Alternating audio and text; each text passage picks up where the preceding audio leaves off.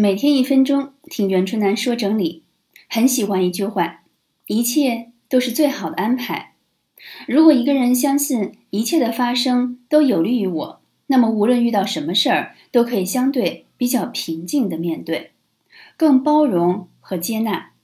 对于发生过不那么令人满意的结果，也就不那么在意了。人的一生最终是没有什么意义和目的的。当游戏结束。Game over 的时候，所有曾经的喜怒哀乐、财富名誉，全部都会清零，烟消云散。